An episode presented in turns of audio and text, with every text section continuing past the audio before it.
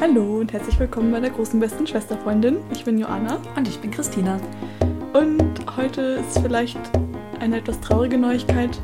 Wir beenden an dieser Stelle zunächst einmal. Zunächst einmal. Den Podcast. Sagen wir, wir schließen die erste Staffel ab. Wir machen eine kleine Pause und bereiten uns auf die nächsten großen Themenblöcke vor. Wir haben ja jetzt schon drei große Themenblöcke gehabt und dachten, es passt ganz gut hier einmal einen Cut zu machen quasi wie so eine erste Staffel und dann beginnt am Ende des Sommers die zweite Staffel. Wann werdet ihr dann auf jeden Fall noch natürlich mitkriegen auf Instagram und Co. Und diese Folge heute wollen wir noch mal ein bisschen zurückblicken, reflektieren und anteasern, was noch so zukommt, oder? Ganz genau. Vielleicht noch mal ganz zurück an den Anfang. Wieso haben wir das eigentlich angefangen und wieso wir beide? Genau, wieso wir beide. Sehr guter Punkt. Vor einem halben Jahr war ich auch schon Christina und du warst auch schon Johanna. Ja. Aber wir waren zusammen noch nicht die große beste Schwesterfreundin. Mhm. Wir haben festgestellt, für uns allein haben wir viele Fragen, für uns allein haben wir viele Antworten. Mhm. Das kann man aber auch sinnvoll aufeinander beziehen. Und zu zweit haben wir spannende Gespräche, wie wir jedenfalls selber finden. Mhm. Wir haben auch noch spannende Freundinnen und Freunde, mit denen wir auch sprechen können. Und die wissen noch mehr. Und Mhm. zu dritt, zu vier, zu fünf wird man immer noch mal klüger und reicher an Erfahrungen und Einsichten. Oh ja. Und so kam dann dieses Format zustande.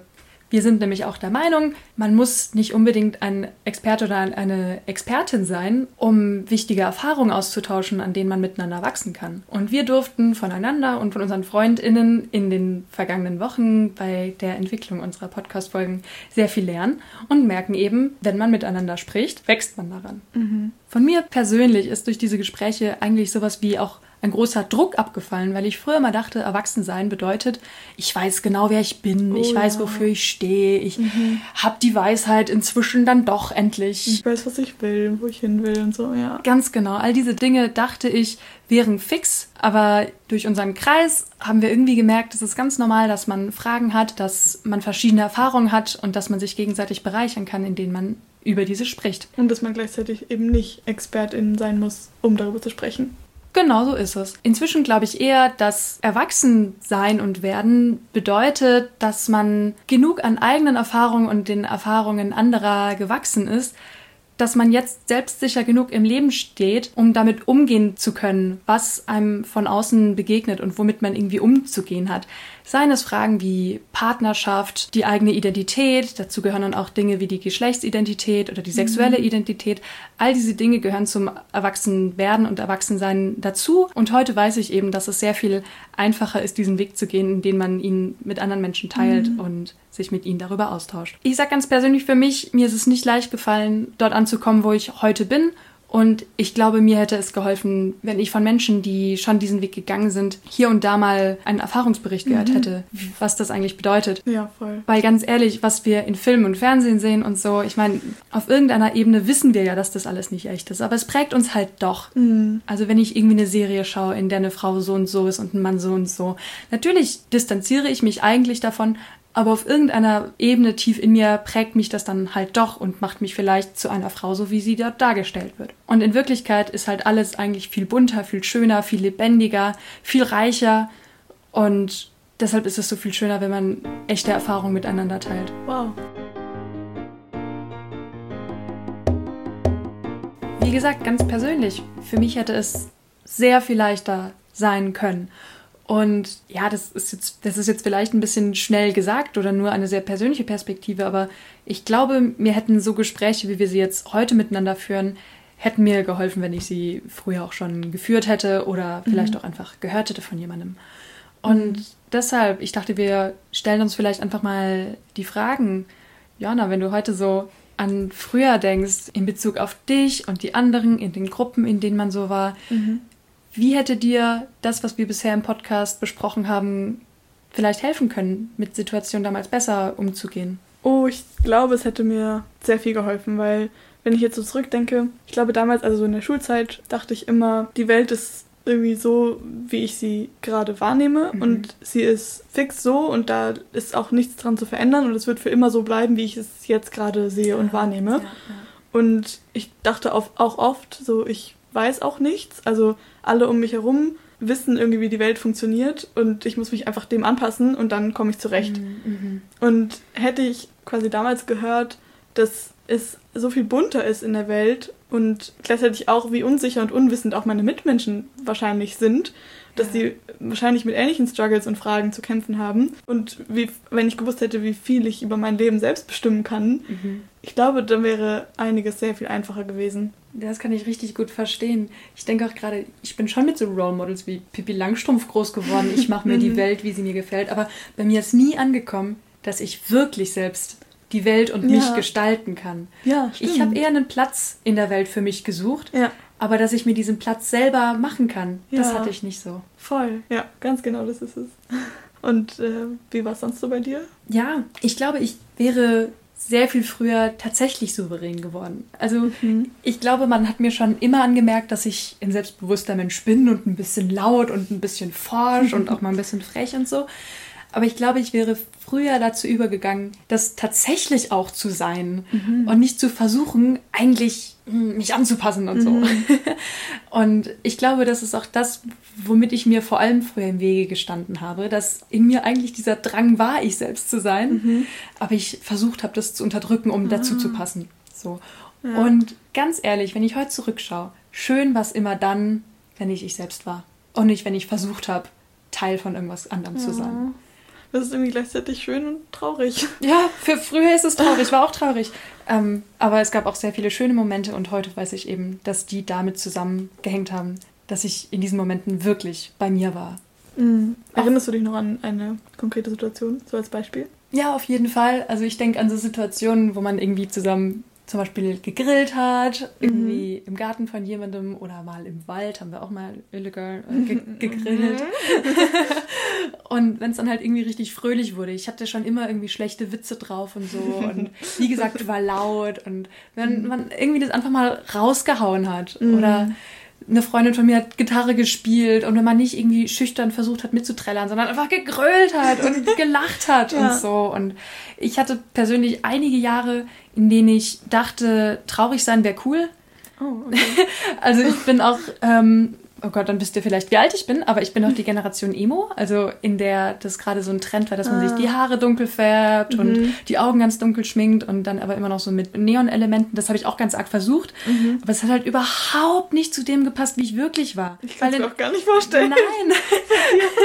Vor dem Coverbild. Ich bin die Blonde. Ich sehe wirklich sehr fröhlich aus. Ja. Man, also man sieht halt von weit schon, dass ich eigentlich meistens lache. Mhm. Und ich habe wirklich auf Teufel komm raus versucht, traurig zu sein und zu wirken. Krass. Ja, wow. und das hat einfach nicht zusammengepasst. Und mhm. ich hätte einfach schon früher dazu stehen sollen, dass ich einfach ein fröhlicher Mensch bin und ja.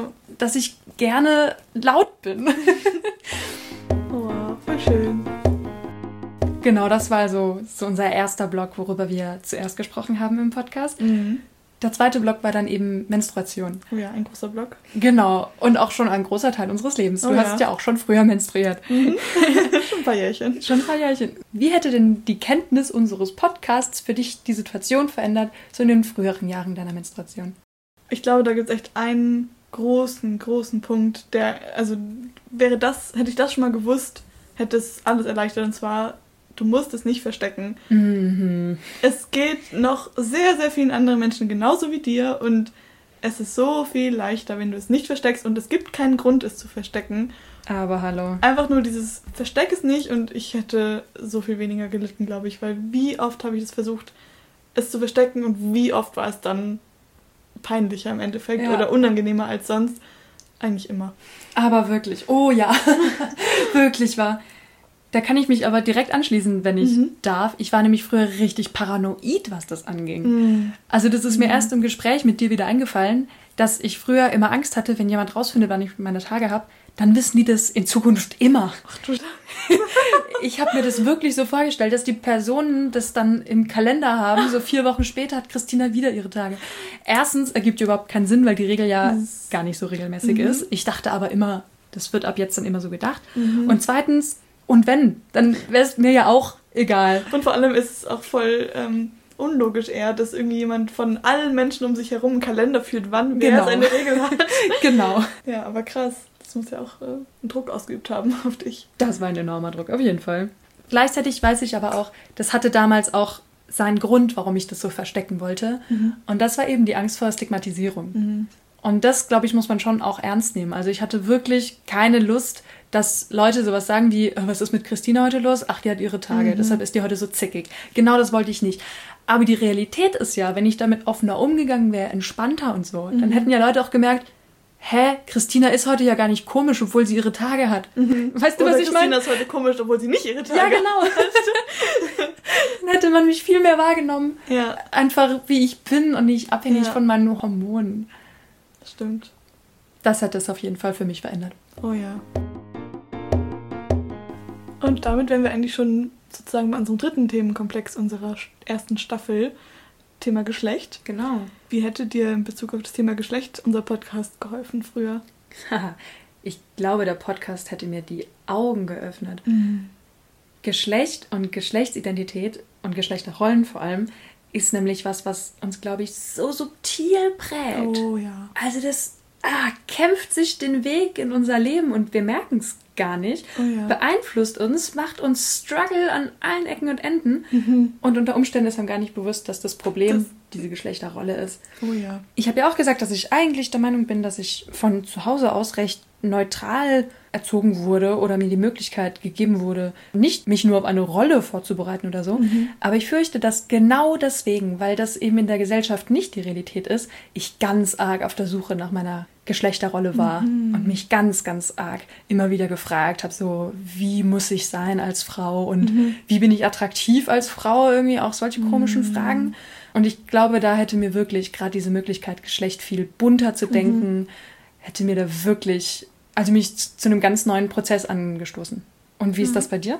Ich habe auch Ähnliches gedacht, dass ich das gar nicht so genau sagen kann, weil es eben so subtil ist, wie du mhm. gesagt hast, und dass ich gar nicht weiß, was ich jetzt gemacht habe, weil es irgendeine Rolle war, die, mhm. die ich irgendwie befolgen musste, in Anführungsstrichen, oder weil das ich auch so gemacht hätte, ohne Geschlechterrollen. Und ehrlich gesagt weiß ich gar nicht, ob mir der Podcast sozusagen dieser Hinsicht damals viel gebracht hätte, weil ich mhm. das gar nicht so ein Thema war unbedingt cool. früher. Also es gab schon eben Phasen, wo ich irgendwie nicht die typische Geschlechterrolle, nicht in die typische Geschlechterrolle gepasst habe oder irgendwie so ein bisschen ausprobiert habe und in mhm. Phasen, in denen ich vielleicht eher, also als ich kleiner war, eher mal Junge sein wollte oder ja, so. Ja. Aber da habe ich auch nicht dann drüber nachgedacht. Es war dann irgendwie einfach so und es gab nie einen Moment, wo ich dann so das groß, damit groß gestruggelt habe und irgendwie Ratschlag brauchte oder so. Aber ich hätte es auf jeden Fall trotzdem voll interessant gefunden, weil ich eben nie so viel darüber nachgedacht habe einfach eben mal so darüber nachzudenken.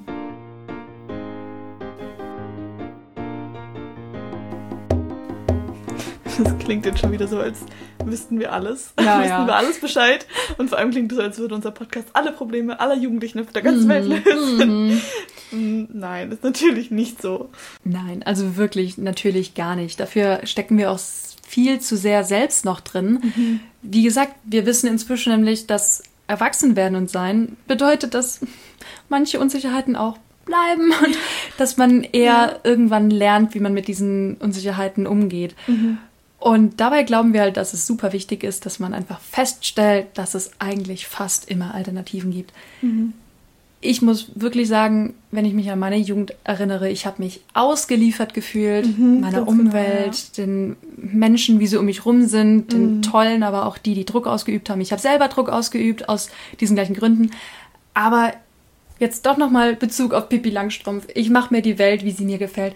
Wir sind aber auch alle Personen, die selber handeln können. Mhm. Und wie gesagt, vielleicht können wir auch selbst die Person sein, die durch anderes Handeln die Welt für jemand anderen auch erträglicher macht und besser macht. Also wir sind dafür da, Alternativen auszuloten. Wir können natürlich überhaupt nicht unsere Alternativen einfach auf euch übertragen, mhm. aber wenn es gut läuft, dann motivieren wir euch dazu, mutig zu sein und selbst Alternativen auszuprobieren. Eventuell welche, die wir vorgeschlagen haben oder auch nicht. Genau, oder auch ganz andere, weil unsere Leben alle ganz unterschiedlich sind. Ja, genau. Oh je, Johanna, sag mal, klingt das hier jetzt viel zu paternalisierend? Also als würden wir irgendwie eine Elternrolle übernehmen oder die von einem voll klugen Erwachsenen oder so, weil genau das will ich nicht sein. Nein, nein, nein, ich glaube, wir sind schwesternalisierend. Schwesternalisierend. Also ich hoffe, dass wir das sind. Auf jeden Fall wollen es wir sein und wo es nicht so ist, dann seht es uns nach. Wir meinen es wirklich nur gut und wollen Schwestern-Vibes rüberbringen. Ja. Und ganz ehrlich, deshalb freue ich mich auch so, wenn es weitergeht. Ja, die zweite Staffel. Und wir haben auch schon einiges vor und wir haben auch schon mit einigen Leuten Kontakt aufgenommen, Mhm. also unserem Freundinnenkreis, die irgendwie auch Lust haben, was mit uns zu teilen. Was kommen denn noch so für Themen? Also mir persönlich ist ja noch das Thema Körper total wichtig. Also da waren wir bisher eher zurückhaltend, haben irgendwie vor allem über Menstruation und so geredet.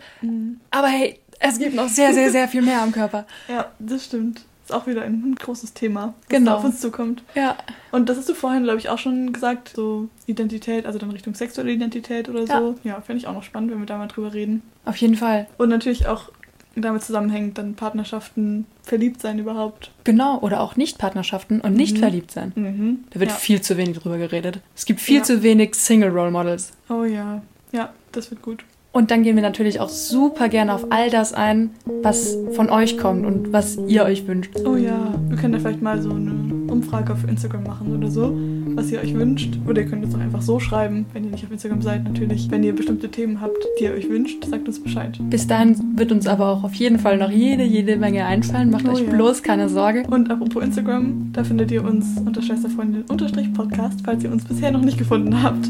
Und vielleicht bleiben wir auch in der Pause zwischen Staffel 1 und Staffel 2 mal ein bisschen präsent auf Instagram. Das heißt, es lohnt sich, da mal vorbeizuschauen. Wir freuen uns sehr, wenn es mit euch und uns weitergeht. Ja, Habt einen schönen Sommer. auf jeden Fall. Genießt das Wetter, Seid selbstbewusst probiert euch aus, redet mit Leuten. und habt euch lieb. Oh ja. Dankeschön an meine Schwester für das Cover und an meinen Bruder für die Musik.